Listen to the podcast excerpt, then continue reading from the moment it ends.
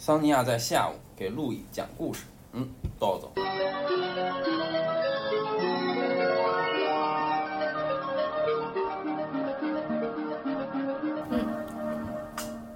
还是讲魔方大厦。嗯今天讲第三集。嗯，神奇的日历。嗯，这一集是一个和时间有关系的对故事。对，呃，我就说它每一集的这个编剧思路都非常的呃发发散。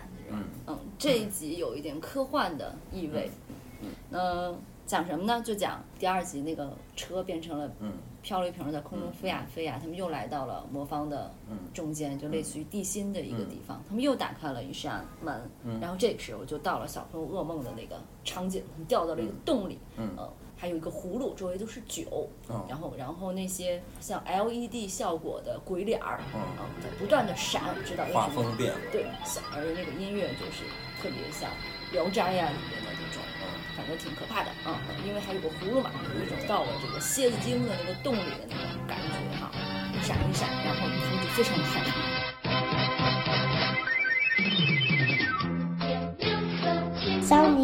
给路易讲故事之魔方大厦，又和大家见面了。嗯，除了讲述郑渊洁童话原著及动画片以外，还有更多的惊喜等着你哟！快来让它成为你万圣节的秘密武器吧！洞里头除了有很多的酒之外，还有特别多的特别多的日历，嗯，有大的，还有小的。那个大的就特别特别特别大，巨大的日历，那么上面都写着是当天的时间。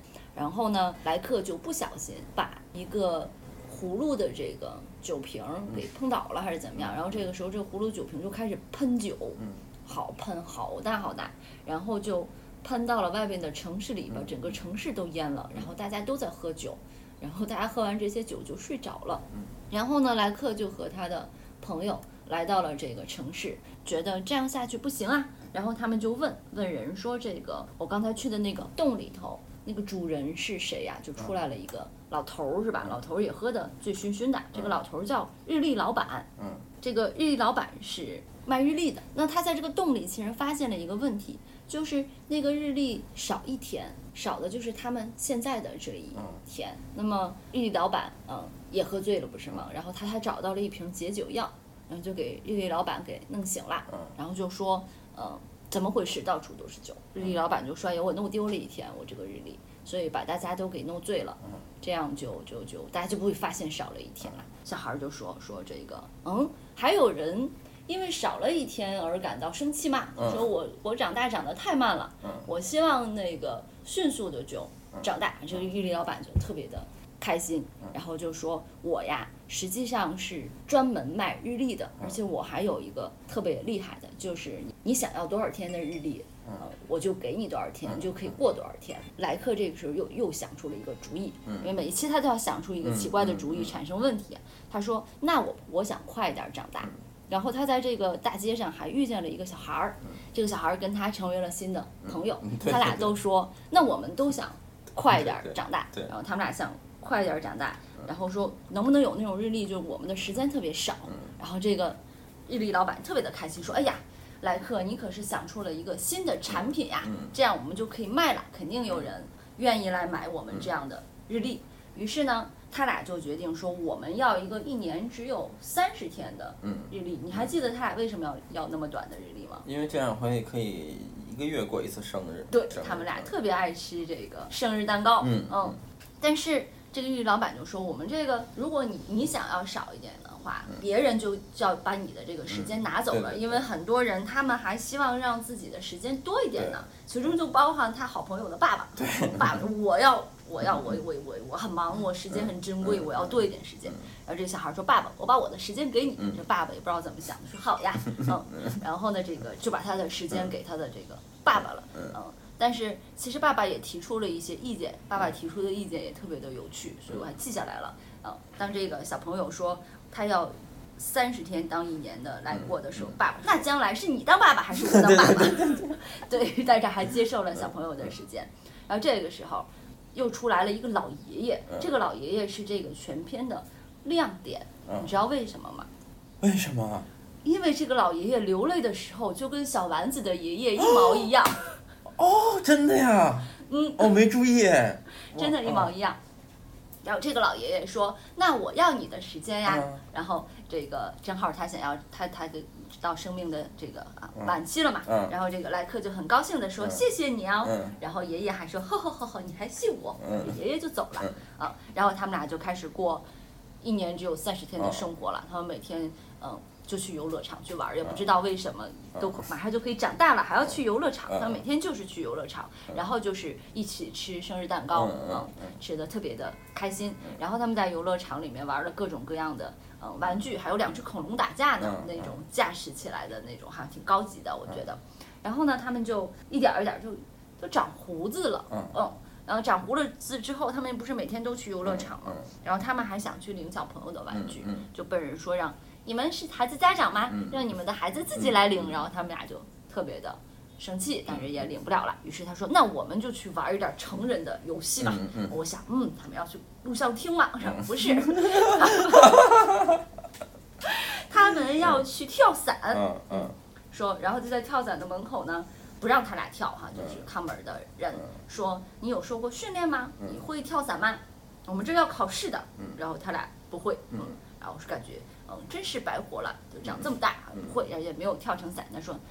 那那怎么办？也不是回去学习。他俩说，那我们还是回游乐园玩吧。嗯就又去游乐园去玩了。在游乐园里头已经很老了，长了胡子了，然后一边走就说：“哎呀，这也走不动了哈。”嗯说这个现在这些碰碰车呀，只能看一看了，嗯身体也不行哈。然后最重要的是，哎，蛋糕也吃够了，嗯觉得这个人生真是没什么意思。而这个时候，遇见一些小朋友，他们在游乐场里参观卫星还是什么的，不知道为什么会出来卫星。然后小朋友们就问这个老师说：“卫星为什么会飞起来呀？”然后这个老师说。闲不闲、淡不淡的说：“那我们来问这两位老爷爷。”老爷爷目瞪口呆，然后逃跑了，因为不会，嗯，因为那么快变老，也没有来得及学知识哈。嗯这个时候他们俩就好难过呀。然后小朋友要问他们卫星，他俩就跑，这跑着跑着是不是还受伤了？怎样？哦啊，然后就不得不送进了监狱，哦啊不不监狱，不得不送进了医院，然后哦给他俩治病。哦然后他俩还在一个病房，然后这哦个时候护士要给他们打针，嗯哦，然后他们俩还是害怕打针嗯，他俩就呃逃走了嗯。逃走的时候，他们就说：“那我们要寻找失去的时间。”嗯说我们我们要毁约，他们又要毁约了，一点没有契约精神。嗯这个动画对对片，嗯，然后他们就赶紧去找这个日历老板哈，说那我们能不能把我们的时间要回来呀？日历老板就说，那你今天呃晚上几点之前我忘了哈，比如说六点之前、十二点之前，你把这个跟你换时间的这个人叫来，然后你们俩一起站到日历里，你就可以把你失去的时间得回来。过了今天可就不行啦啊！人家那个小孩好找，那不就他爸吗？找来就行了。他这个老爷爷上哪儿去找呀？然后他就到处问说有没有看到一个老爷爷，人家就会说你不就是吗？嗯然后好难过，天都黑了，他就在那儿哭，必须要哭啊！这个时候才知道时间是多么的珍贵啊！就每集都得哭。对对对嗯，还而且他还选择在日历公司门口哭。嗯这个时候那个小朋友已经变小了，爸爸把时时间都还给他了。他说：“快来快来，那个老爷爷非常好，你给他的时间他一点都没有舍得用。嗯是啊，反正他也没死，他怎么能用呢？然后呢，这个老爷爷呃就把时间还给他，又站到日历里日历里面，然后他就又变回了小朋友。这个时候老爷爷留下了热泪盈眶，特别像小丸子的爷爷，然后哦慈祥的笑了。嗯 哦，然后呢，这个故事就结束了。哦，so 的。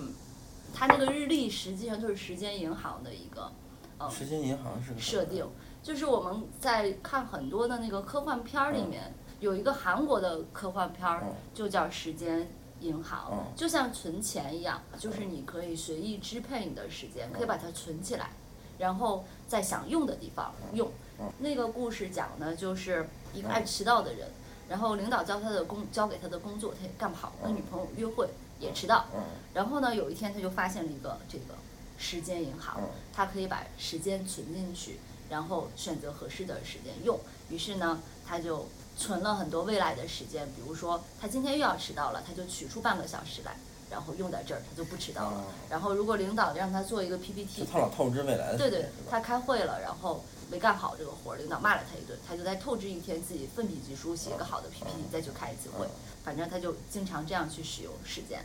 后来就有一天，他女朋友不小心被车撞死了，嗯然后他就想使用他的时间回到这个时间之前，把他的女朋友给救下来。嗯结果发现每一次这个理由避过去之后，就会被另外的理由再次杀死，比如要不坐电梯摔死，要不被吊灯吊灯砸死然后，各种死。就是说他女朋友已经没有时间了。最后的结果就是他被一个吊灯砸砸死了，然后去把他的时间给了他的女朋友哦。反正这不是什么好看的片儿，但是就是时间银行的这个哦设定是很好的，哦很很那个。但是就是说这个在魔方大厦里这个概念出现的比较早，是吧？对呀，从他那个葫葫芦那个酒把大家灌醉了的时候，不就？为什么要有酒？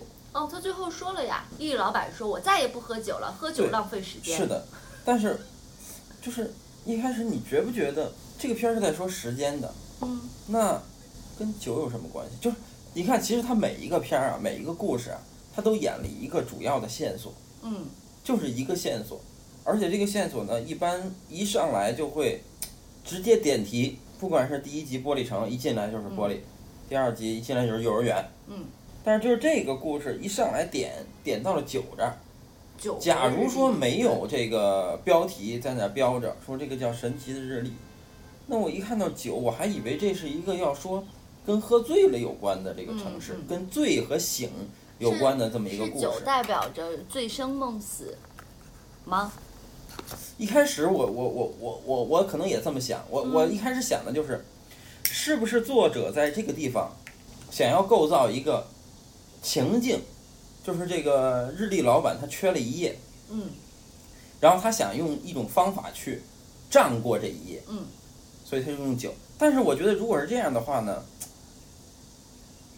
大有很多更巧妙的办法让人来发现缺了这一页，嗯，而不需要用酒这种方式。可以说，比如说在在路上哈，嗯问今天是星期几啊，时间啊，就是反正可以用一个跟时间有关的方式。嗯但是呢，我觉得为什么要用酒这个方式？嗯其实我觉得这一点呢，作者应该是有这个潜意识的。嗯有这个意识的，但是呢，他可能就是说这个这一点在这个事儿里面没有交代清楚，还是因为说这是一个写给小孩儿的故事，没必要把这个事儿交代那么清楚。我认为酒跟时间一定是有关系。嗯比如说我们在我们正常清醒的情况下，嗯我们是不会有这是我的时间和这是你的时间的概念的，因为时间在一开始的设定，它就是一个人与人之间的问题，就是在只有你的世界和只有我的世界是不需要时间的。嗯，而时间之所以有，是因为为了给我们两个之间找一个共同的尺度。你说的是表吧？对啊，我说的是表这个时间。那么，怎么就人们会想到有的人的时间快，有的人的时间慢呢？因为酒直接带过来的一个感觉是醉，嗯因为我们有时候又管酒神叫醉神，嗯因为你在醉了以后的感受到的时间的能力和醒着时候感受到的时间能力是不同的。嗯你醉了以后会觉得很慢的时间，也许会变得很快。睡一小觉的时候，也许你只睡了十分钟，嗯这个十分钟又会觉得很慢。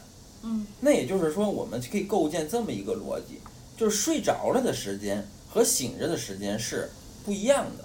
那也就是说，人的时间如果是有长度和短度的话，那么它仅仅是在睡着了的时候是发生的。其实睡着的时候，我们的时间是不一样的。那这个呢，言外之意也就是说，因为睡着了以后，无论你在梦里做任何事情，这件事情和别人无关了。嗯那么你在这个时候，你只是关乎于你自己的一个存在，所以这个时候，只有这个时候，时间才是属于你自己的，而你醒的时候，时间是属于别人的。嗯，我说完了，然后呢？没有然后了，我不知道我然后要说什么，我只是找到了这么一个问题它。跟酒之间的关系。对，因为是只有酒能让这个人的时间成为自己的，嗯然后这个事儿最后又又转变成丽丽老板说我再也不喝酒了，那也就是说他再也不想交换时间了，嗯对，因为是吧？因为我觉得吧，他这一集的这个立意，嗯就是挺挺日常的一个，让小朋友们珍惜时间，因为它里边强调了几个，就是时间过得少很快之后，他们也没有学到知识，他们什么都不会，白活了。那那个老板喝酒呢，就是如果没有时间日历的话，你如果天天喝酒，你也会白活了。就是他这里边没有把时间和空间嗯结合起来，这里边的神奇的日日历就是一个纯粹的时间，嗯，因为咱们一般现在科幻片那个时间的设定，它都跟穿越有关系。嗯就是如果我把我用了这个你的时间，我必须结合到我进行一次穿越，嗯，才能使用这个对时间。我有一点不满意，就是老爷爷一点都没有舍得用你的时间。嗯我就在想，如果老爷爷要用他的时间，那就是这时候他找到老爷爷的时候，他老爷爷已经是个小孩儿了。没有，还是老爷爷。就是时间穿越的这种这种题题材吧，他在这在我们个接触的电影里真的很多。对他这个故事是呃做不到空间的穿越的，他俩也没有空间的问题，他俩就是还是像小孩儿一样嘛，在游乐场里头玩儿，就这个还是和我们后面看的科幻的那种不一样。按正理，如果说我们一个现在的人去思考，他俩说我们要时间快，如果是一个电影，他会这么演，他一睁眼打。他到了二十岁的时候，嗯然后他旁边躺了一个女的，穿没穿衣服不知道嗯啊，他已经变成一个二十岁的他了啊，再一睁眼是吧？但这个里边很有意思，就是他俩一直都在游乐场里边玩儿，唯一的变化就是他们长出了胡子，不能再对，领玩具了。因为这个动画片是站在一个小孩儿的视角对，所以这个还是很可爱的。就是因为我是最擅长于去讨论时间和空间的关系的，但是这个故事里我就不想讨论时间了，嗯因为我觉得他其实想说的不是一个时间问题，嗯，他想说的就是一个伦理问题，有的是更强大的时间的那个表现时间的作品。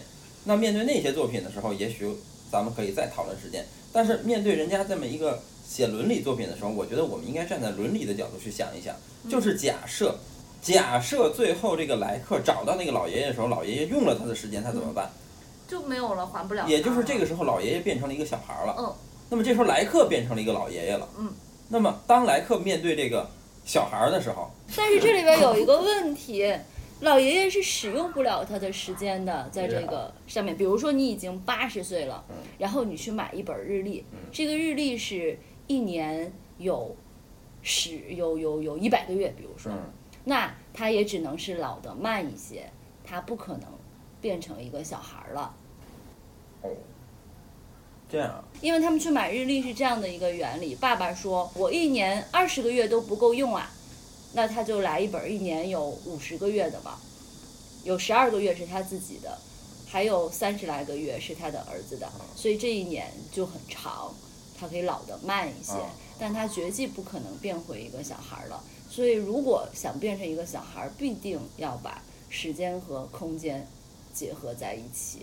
那么这个故事本身，我刚才考虑给予这个故事一切的解释，我觉我认为有点矫情，有点多余。嗯因为他本来想说这么个简单的事儿啊，嗯，那你就让他说这么个简单的事儿好了，嗯就是我们没有必要把一个简单的事情给它复杂化。嗯，但是在这里我就想说的是，这日立国是哪儿来的？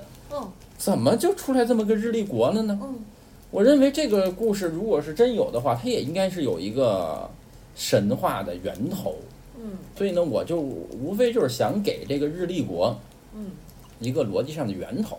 哦这个时候呢，有一个信息点我们不能忽视嗯，就是在这个日历国里边，它用来表达时间的方式，注意它既不是一个沙漏，嗯也不是一个表，而是一个日历。如果它用表来表达时间的话，就是每个人手上的表是走的速度不一样，嗯我觉得可能会更符合我们现代人的一种观点。哦我觉得那个会更恰当。但是他为什么不用表，而是要用日历呢？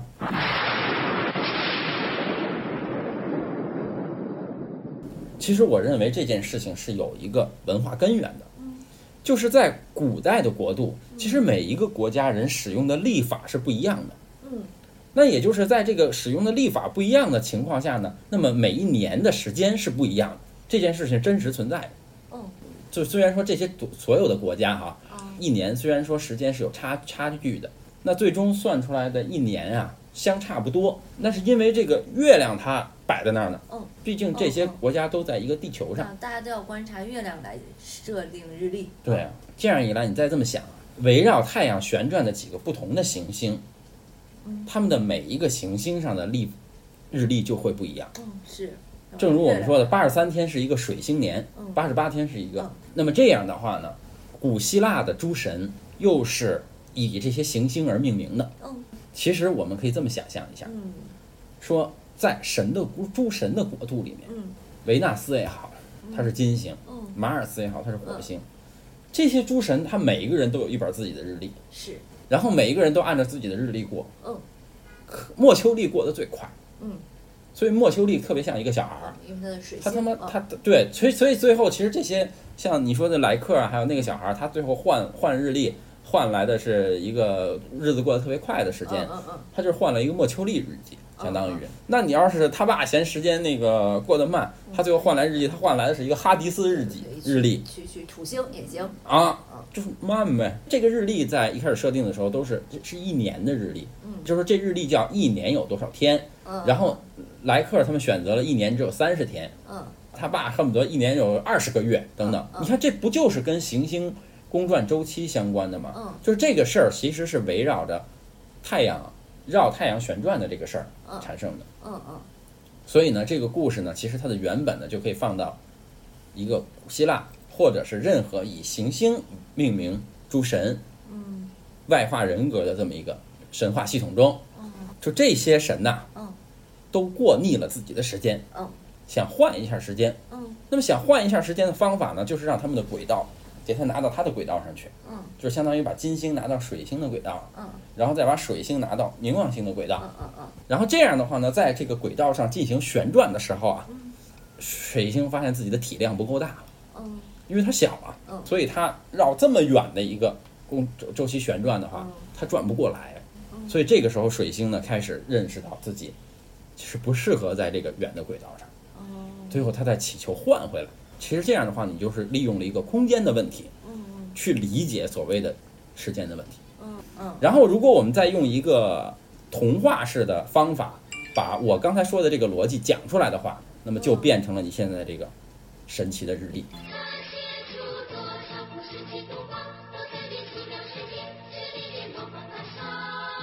吗？嗯这个结合嗯好吗？嗯那你知道魔方里头嗯，这个动画片里头说，我们这里一天，你们那里才一秒，实际上它在魔方里不就是建构了一个微缩的宇宙吗？好吧？嗯，嗯，再见好。的，再见。